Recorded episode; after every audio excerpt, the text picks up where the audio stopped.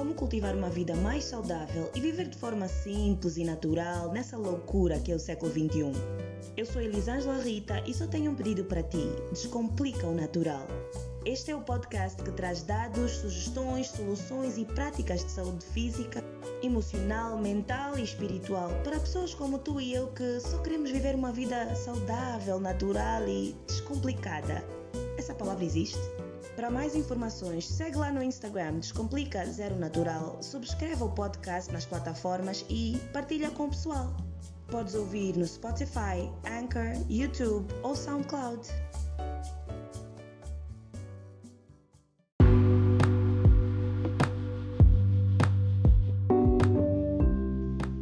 Meditação é para pessoas zen, meditação é para os budistas, meditação é para pessoas calmas. Eu nem consigo ficar quieto 5 minutos, que dirá conseguir meditar? Isso é para vocês.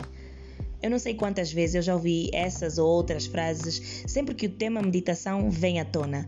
Mas será que é uma prática assim tão remota, tão afastada da nossa realidade e cultura? E será que é possível pessoas normais como tu e eu atingirmos esses estados de clareza mental e espiritual que os meditadores dizem atingir? Vamos falar sobre os benefícios da meditação, que tipos de meditação existem e dicas para uma meditação descomplicada. No episódio de hoje, vamos explorar, mergulhar e descomplicar essa prática milenar que é meditar. E também vamos ouvir a experiência de uma meditadora exímia e descomplicada, Indira Mateta.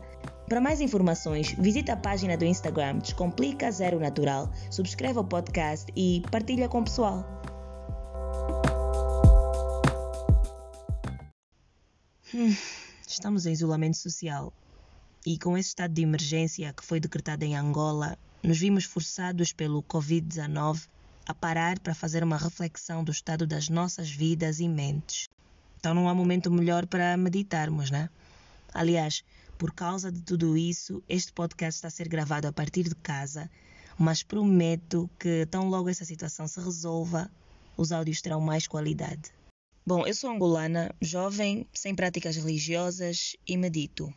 Descobri a meditação quando praticava artes marciais. Na altura, o meu mestre de Muay Thai, no fim de cada treino, fazia-nos deitar no tatame e meditar por 10 minutos. Apagava as luzes e deitávamos.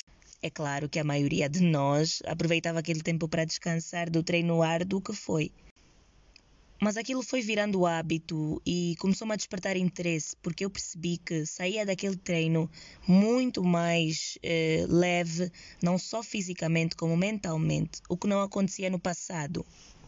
Então comecei a investigar mais sobre o tema e, com algumas buscas na internet, encontrei uma prática de contagem de respiração. Aquilo era: inspira em sete tempos, trava em quatro expira em oito. E assim fui tentando. Lembro-me no primeiro dia que passei quase uma hora, acho, a tentar fazer o exercício insistentemente e nunca conseguia travar os pensamentos. Aliás, a cabeça já estava mil por outros motivos. Eu ficava ali atrapalhada com os números, a contagem. Não me sentia mais leve, muito menos tinha sensações de elevação. Não via nenhuma luz. Não tive qualquer revelação espiritual todas as expectativas, tudo o que eu tinha lido e imaginado sobre meditação, não aconteceu. Depois de muito me irritar, desisti e não voltei mais a experimentar por muitos meses. Decidi que, pronto, aquilo não era para mim. Anos depois, vim a entender que, muito mais do que sentar por muitas horas na posição de flor de lótus com as mãos em forma de mudra ou escondermos-nos em grutas nos Himalaias, a meditação é uma prática de controlo e compreensão da própria mente. É uma prática de intimidade conosco mesmos.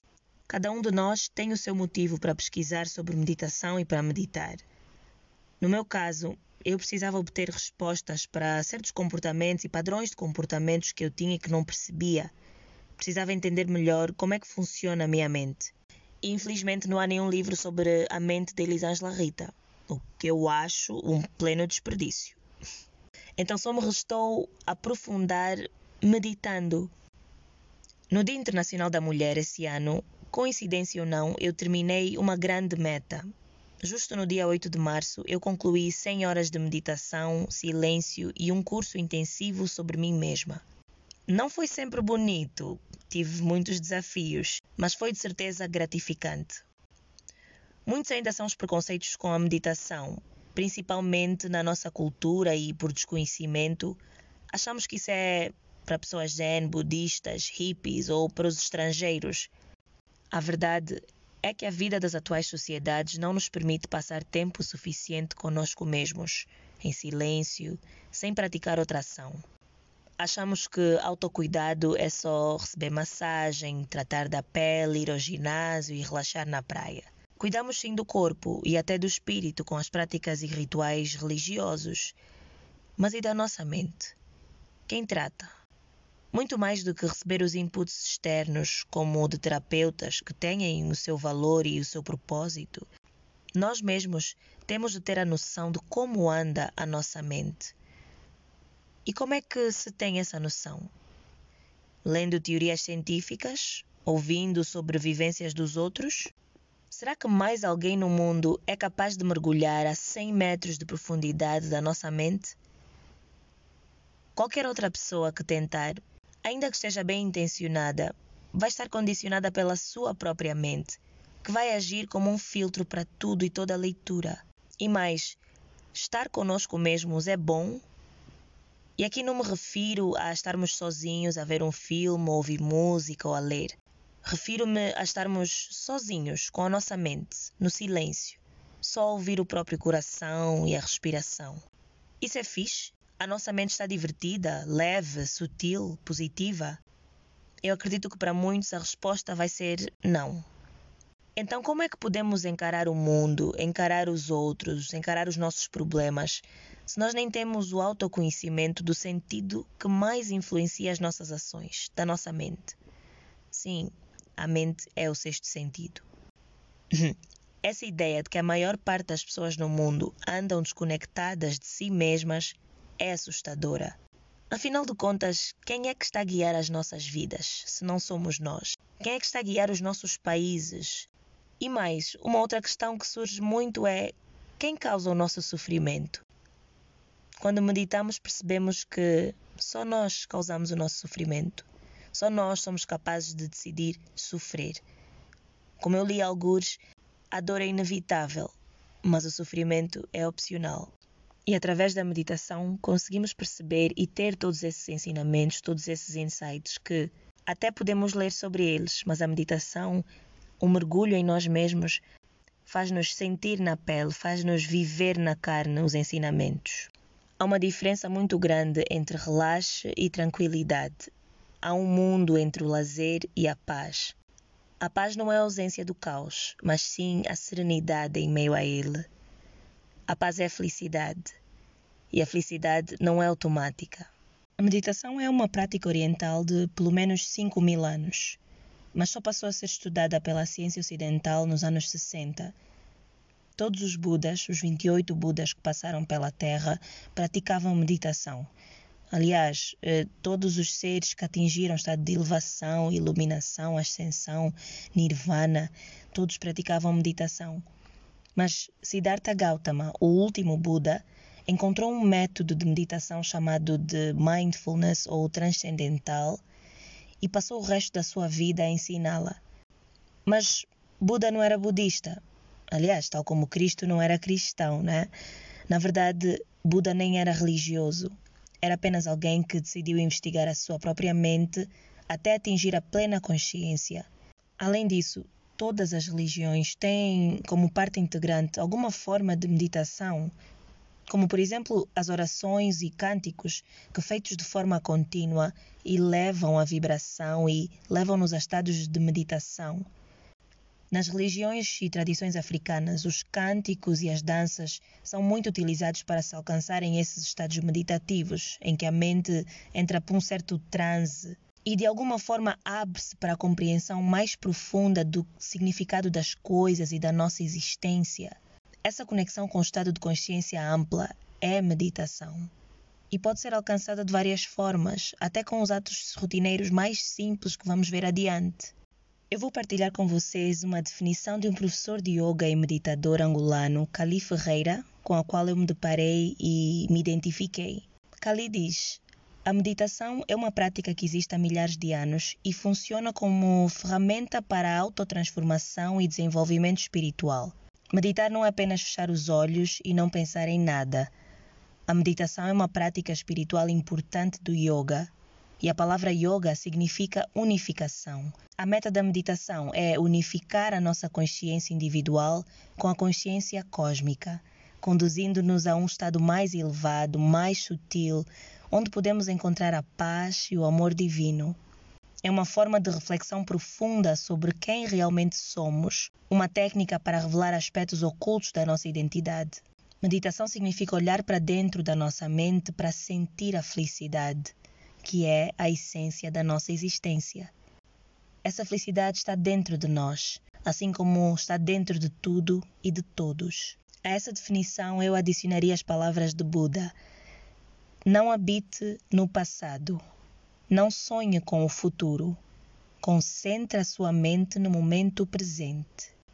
E para mim a meditação é essa busca de domar a mente para poder permanecer aqui, no presente o escritor Eckhart Tolle disse: Não é você que usa a sua mente de forma errada. Você simplesmente não a usa. Pelo contrário, ela é que lhe usa. Existem essencialmente cinco tipos de meditação. Apesar da lista não ser restritiva, esses são os predominantes. E os nomes podem variar dependendo da tradução. O primeiro é a concentração. Aqui o objetivo é forçarmos a mente a ficar num só sítio durante o tempo determinado. Desviamos a mente dos pensamentos, voltamos ao objeto de meditação a ideia é desviar a mente dos pensamentos e voltar ao objeto de meditação, sem pressão, sem julgamento, sem expectativas. Assim, utilizamos um objeto de meditação. Escolhemos, por exemplo, a respiração ou uma parte do corpo, uma vela ou até um chá. Não precisamos querer chegar a lado nenhum, nem atingir nenhum estado. Só voltar ao objeto de meditação. Então, praticamos aqui a plena presença através do foco num só objeto de meditação. Essa prática requer disciplina e persistência. Um exercício para exemplificar essa prática é primeiro a contagem da respiração, ou seja, usar a respiração como objeto de meditação. Aqui inspiramos em seis tempos, seguramos em dois, expiramos em oito outra sequência numérica que escolhermos. O importante aqui é sermos pacientes e amorosos conosco mesmos, lembrando que cada minuto meditado é tempo ganho. Um outro exemplo é concentrarmos-nos numa chama de uma vela ou no chá que tivermos a tomar, por 5 minutos, por exemplo, ou mais, se quisermos. O que estamos a fazer é trazer a atenção da mente para o objeto de meditação que neste caso é a vela ou o chá. No caso da vela, podemos ir desviando o olhar para descansar os olhos, mas voltamos sempre e cumprimos com determinação o tempo estipulado.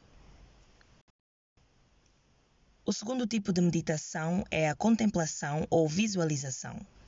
Estamos a falar das meditações guiadas normalmente, quando temos uma pessoa que nos orienta ou nós mesmos vamos criando os cenários na nossa cabeça. O objetivo é usar o pensamento para criar cenários ou imagens que gerem sensações no corpo. Então vamos praticando a visualização de cenários ou de figuras ou divindades. Para cada pensamento, causamos uma reação correspondente no corpo. Aqui não estamos a evitar o pensamento, pelo contrário, estamos a utilizar o pensamento para manifestar sensações positivas no corpo. É uma forma de afastar pensamentos indesejados utilizamos a criatividade para despoletar a cura. Eu vou partilhar nos créditos os links para alguns tipos de meditação de visualização ou contemplação. O terceiro tipo são os cânticos. Aqui a mente fica focada nas palavras ou na melodia. Os cânticos elevam a frequência da mente e as repetições promovem uma conexão espiritual. Alguns sons movimentam as cordas vocais e elevam a frequência. Por exemplo, o OM, ou como é pronunciado, Aum, vibra a 432 Hz, que é a mesma frequência vibracional encontrada em todas as coisas na natureza. O um, é um som básico do universo. Cantá-lo simbolicamente e fisicamente nos sintoniza com esse som e reconhece a nossa conexão com tudo no mundo e no universo. A pronúncia e as vibrações rítmicas têm um efeito calmante sobre o corpo e o sistema nervoso. Isso diminui a pressão sanguínea e aumenta a saúde do coração. Os cânticos são usados em várias religiões, como sabemos. Por exemplo, eu acho muito bonita a semelhança entre o Aum e o Amém. Tanto os cristãos como os hindus, Hare Krishna e muçulmanos, por exemplo, contam bolinhas em cordões enquanto vão cantando ou recitando sons e frases orações. Para os cristãos é o terço, por exemplo. E então essa contagem é o cântico que eleva a frequência vibracional.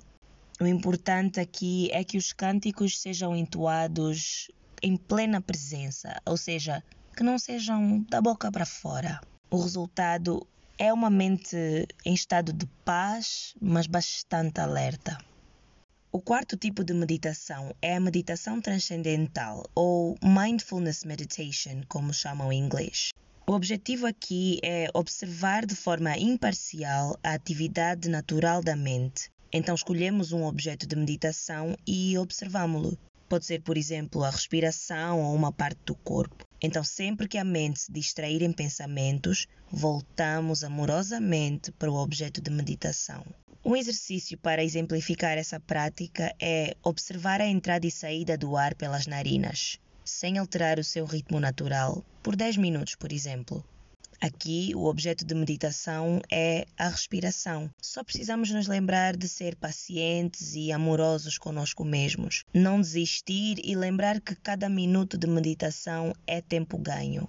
Um outro exercício é, por exemplo, observarmos as partes principais do corpo, como se estivéssemos a passar um scanner pelo corpo começando na cabeça, descendo até os pés e voltando, por 15 minutos. Então vamos observar a cabeça, os olhos, o nariz, a boca, o pescoço. E assim vamos descendo o corpo abaixo e o movimento inverso. Nessa prática, podemos aproveitar para parar e sentir por alguns minutos alguma parte do corpo onde tenhamos um incômodo ou alguma dor, ou simplesmente porque queremos parar para sentir, por exemplo, o coração. Fazemos o scan e paramos e sentimos a sensação do coração e depois seguimos. Não queremos resolver o incômodo ou a dor, apenas observá-lo.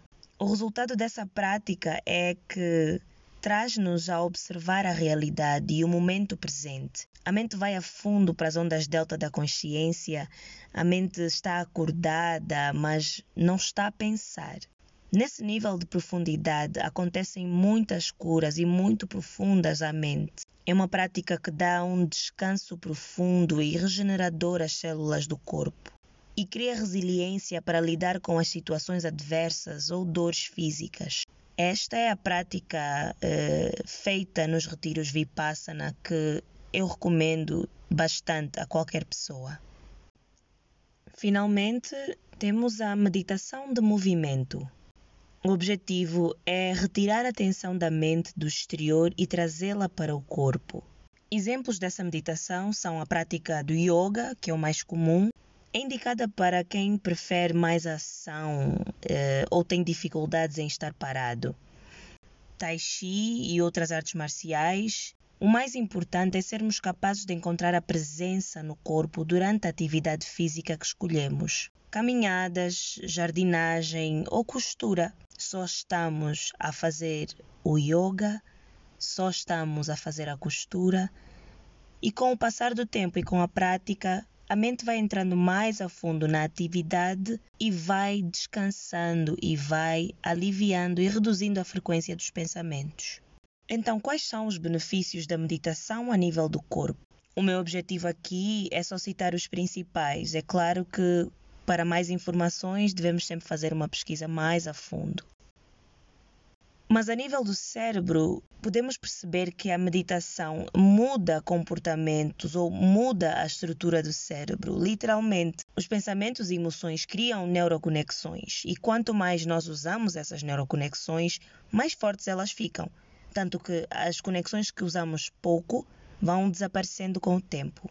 Quer dizer, o que fazemos com frequência torna-se hábito e os hábitos vão para o subconsciente e as conexões vão se tornando mais fortes em relação a esses hábitos. Significa que inconscientemente nós iremos repetir esses comportamentos, porque as conexões são fortes, e depois fica um ciclo vicioso. Quanto mais fortes as conexões, mais repetimos os comportamentos. E nós aprendemos a chamar isso de personalidade. Identificamos-nos com o comportamento, achamos que nós somos o comportamento. Mas não, são só repetições que viraram hábito. Isso para mim tem um significado muito simbólico. Quer dizer que nós podemos reprogramar o nosso cérebro com novas repetições de hábitos, comportamentos que queremos melhorar e que queremos introduzir como hábitos e padrões. Ou seja, nós podemos mudar a nossa personalidade. O que quer dizer que quanto mais meditamos, mais meditaremos. Tão simples quanto isso porque a meditação cria novas neuroconexões. Depois só precisamos reforçá-las. Um outro benefício é que a meditação literalmente aumenta o cérebro. Estudos feitos entre meditadores e não meditadores mostram que em oito semanas de meditação seguida, as partes do corpo associadas ao aprendizado, memórias e emoções começam a aumentar. Há ainda um estudo que comparou o cérebro de monges com o de novos meditadores e concluiu que a área do cérebro associada à empatia é maior nos cérebros dos monges. Os cromossomas do nosso ADN, que têm um formato de X, são revestidos por uma espécie de proteína protetora chamada de telômero. Os telômeros ficam nas pontas dos cromossomas, nas pontas do X. Telômeros curtos são associados a doenças cardiovasculares, diabetes, cancro e Alzheimer.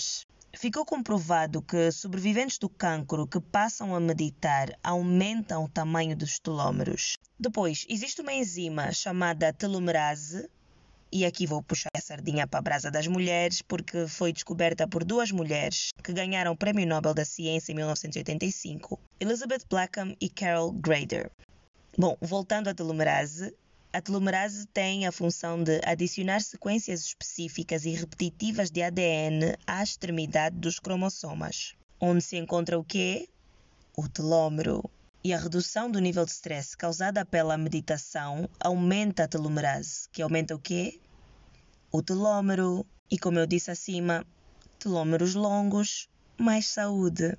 Mas atenção, não quero aqui dizer que a meditação cure doenças, mas é como se fosse um ginásio para o cérebro. E finalmente, a meditação reduz o tamanho da amígdala, que é o nosso centro de medos e stress do cérebro é a nossa fonte de pensamentos e emoções negativas. A nível emocional, a meditação reduz o cortisol, que é o hormônio do stress, aumenta a autoestima, aumenta a serotonina, que é o hormônio da felicidade, e a oxitocina, que é o hormônio do prazer. Previne a depressão, por exemplo, uma pesquisa mostrou que um grupo de doentes de depressão que tomavam medicamentos tinham mais recaídas e mais cedo do que aqueles que estavam a ser tratados com meditação. Também reduz o stress, aumenta a concentração. Estudos provaram que a meditação aumenta o foco e a concentração até em pessoas que são novas a meditar. Por isso, há esperança, meus irmãos, há esperança. Combate a insônia.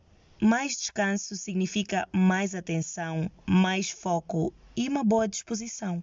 Aumenta a tolerância à dor física ou reduz a percepção de dor, melhora a memória, dá um descanso profundo à mente. Então agora vamos falar com a nossa convidada descomplicada deste episódio.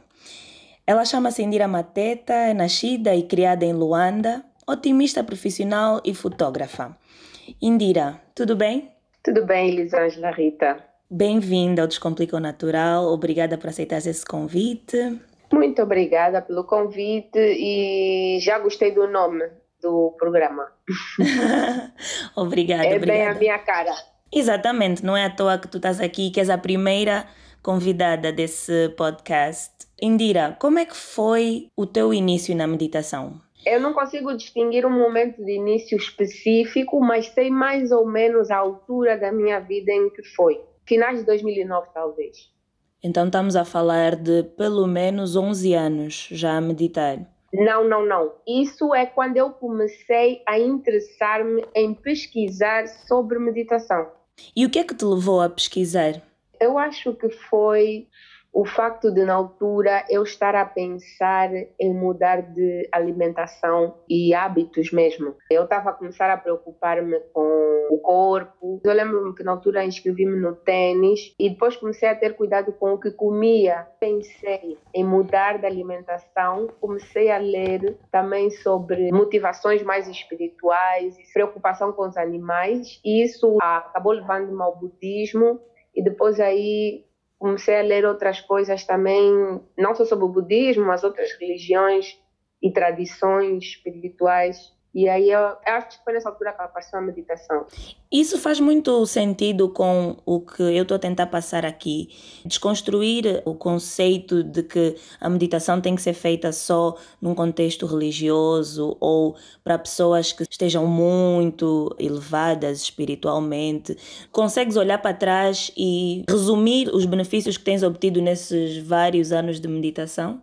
Eu cresci num meio cristão católico. E mesmo nesse meio, a palavra meditar surgia várias vezes. Eu comecei a ler a palavra meditar e meditação e a perceber de outra maneira.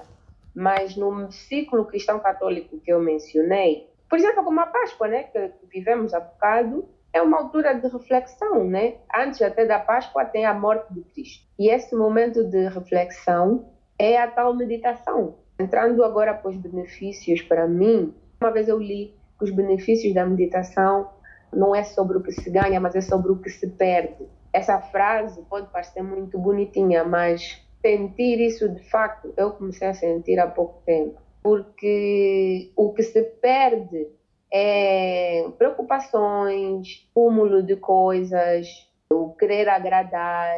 Por exemplo, eu agora decidi ter menos coisas, em termos materiais, o que é agora chamado de minimalismo, né? Também vem em conjunto com a meditação, porque é esse despir-se de coisas, de sentimentos, de emoções, e para algumas pessoas às vezes pode parecer insensível algumas reações que eu estou a ter e que pessoas que já meditam há muitos anos têm a certas situações.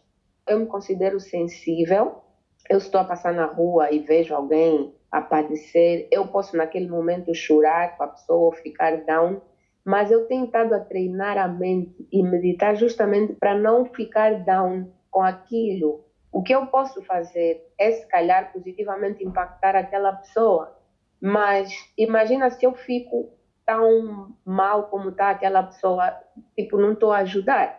Então, a ideia é eu não me abalar com aquilo, mas tentar ver o que, que eu posso fazer de positivo para mudar aquela situação, naquele momento. E esse tipo de aprendizado obtém-se com as reflexões internas, não é com o silêncio. E essa palavra que às vezes é mística para algumas pessoas, meditação, mas que se calhar se simplificarmos para reflexão é, e momentos de percepção da própria mente, é que conseguimos entrar e entender, ter esses benefícios, ter esses ensinamentos, né? Exatamente. Quando nós falamos de ficar em silêncio, a maioria das pessoas diz: consigo ficar fisicamente em silêncio, não estou a falar, mas a minha mente está ali a saltitar e há um montão de pensamentos a acontecer.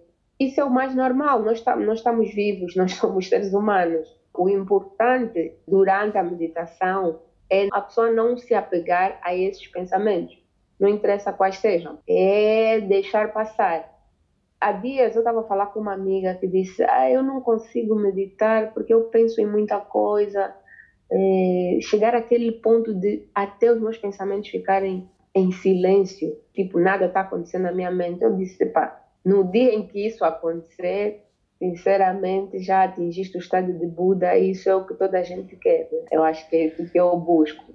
Então, não é da noite para o dia e se tu sentires isso, esse silêncio dos pensamentos e da mente, é uma coisa de um clique.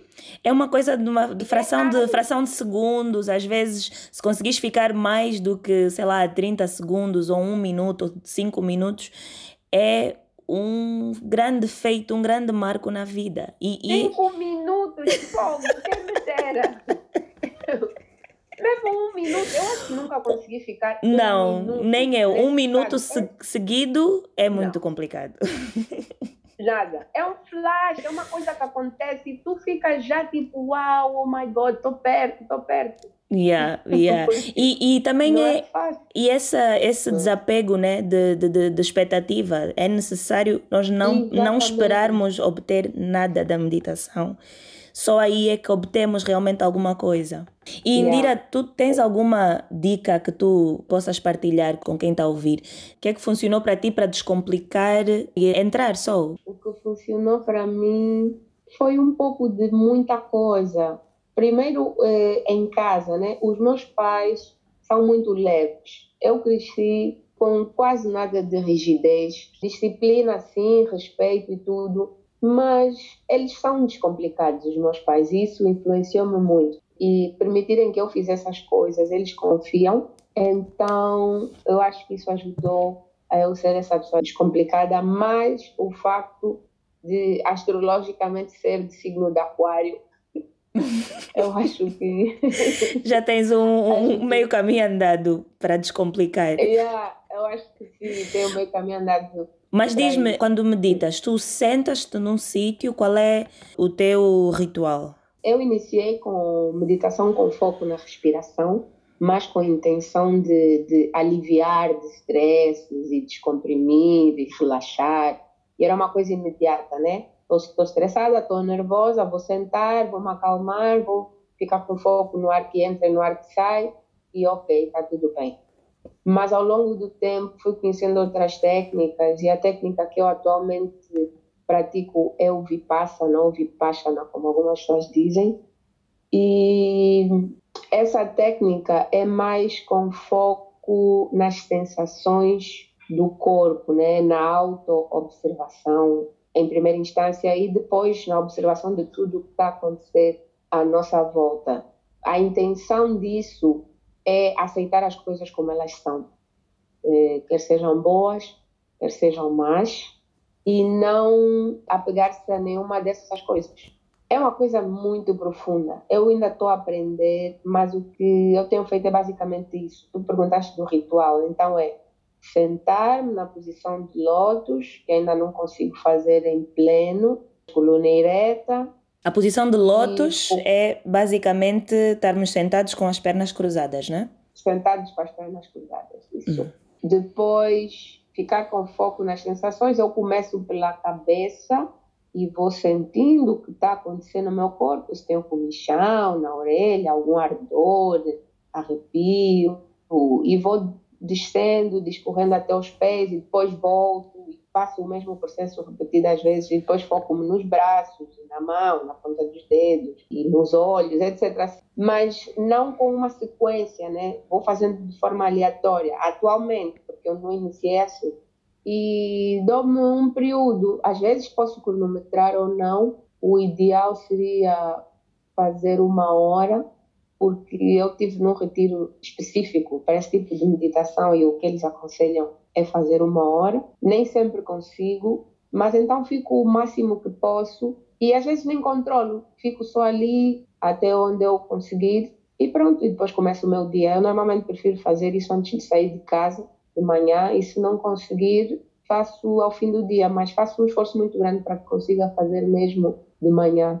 Eu também prefiro fazer de manhã, acho que dá uma outra perspectiva, uma outra força né, de enfrentar o dia com mais leveza, com mais. Eh, Exatamente. De um, de um, ponto de partida mais neutro. E uma coisa também que eu aprendi, também na meditação Vipassana, é, é a descobrir a minha própria postura de sentar. Também descobri que, afinal de contas, Pode ser na posição de lótus para quem consegue, ou pode ser sentado numa cadeira, desde que a coluna esteja ereta. Uh, sim, sim, sim. Né? A pessoa vai descobrindo como é que o próprio corpo aceita a meditação. É, assim como tu disseste, neste momento estás a fazer de certa forma, mas se calhar amanhã mudas, né? é toda uma descoberta pessoal. Yeah. E durante o retiro que eu fiz, por exemplo, foi, foi um retiro de 10 dias, um retiro de silêncio, né? onde só se podia comer, dormir e meditar, literalmente. O que eu descobri também foi que, afinal, o meu corpo é capaz de muito mais. Falando da posição de lótus, eu sentava-me e alguns minutos depois já tinha tudo a doer. Mas eh, com a técnica de só observar o que está a acontecer e não reagir, eu consegui já ficar o tempo todo que tinha que ficar na mesma posição.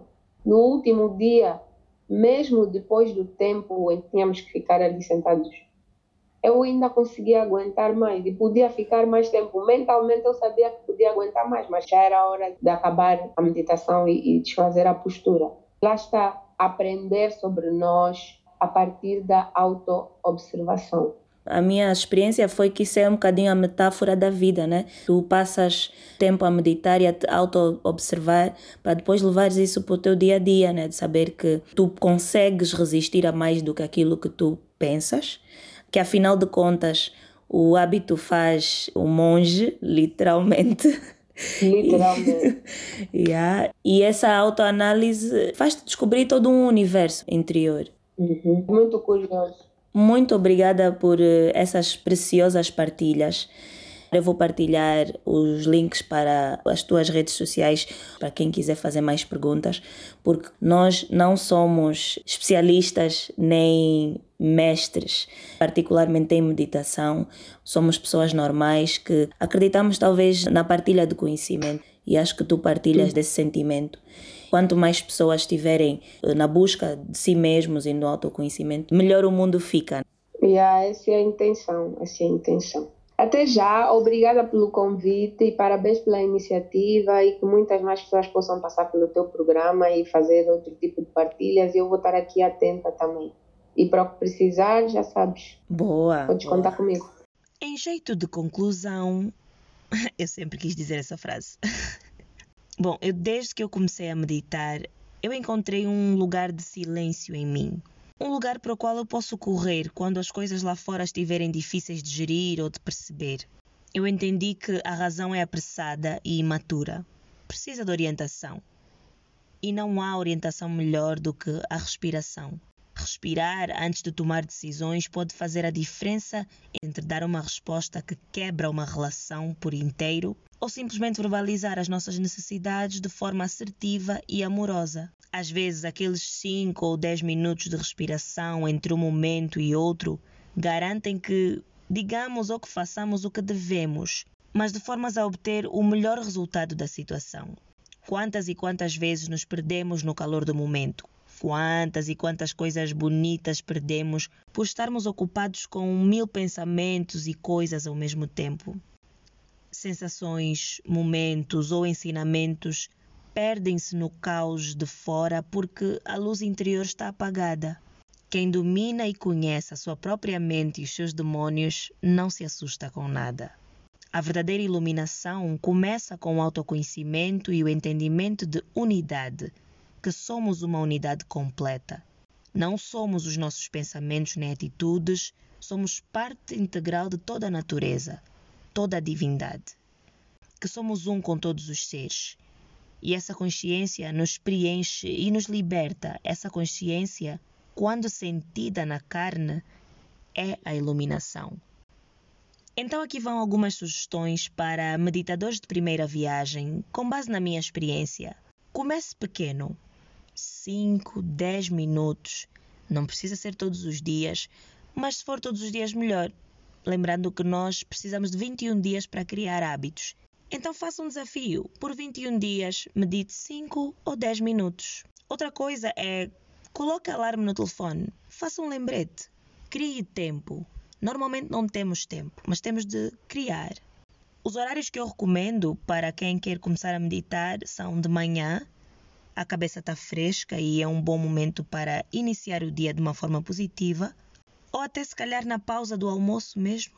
Também pode ser no final do dia ou antes de dormir, lembrando que aí temos o risco de adormecer durante a meditação.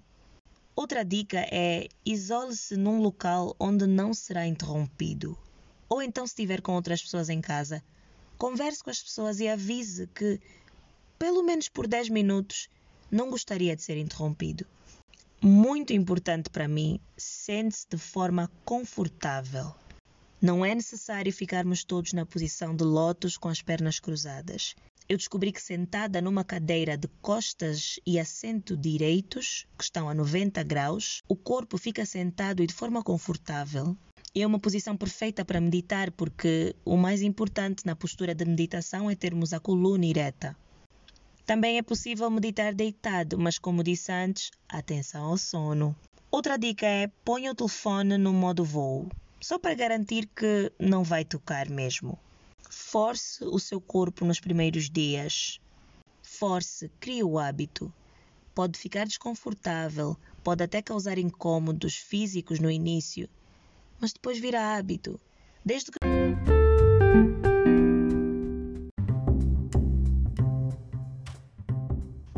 Takeaway deste episódio?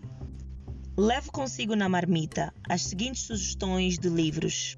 Despertar, um guia para a espiritualidade sem religião, Sam Harris. O essencial, Como conhecer Deus, de Deepak Chopra.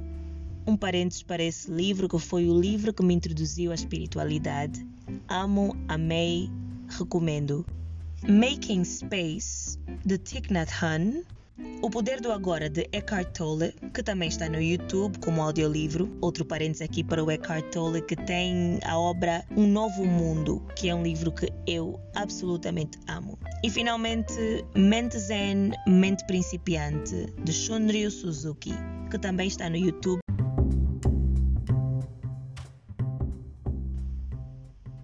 E é tudo o que tenho para este primeiro episódio. Espero que tenhas gostado. Subscreve ao canal nas plataformas de podcast que usas e vai ao Instagram, faz comentários, faz sugestões, críticas, que eu realmente agradeço. E não te esqueças, descomplica o natural.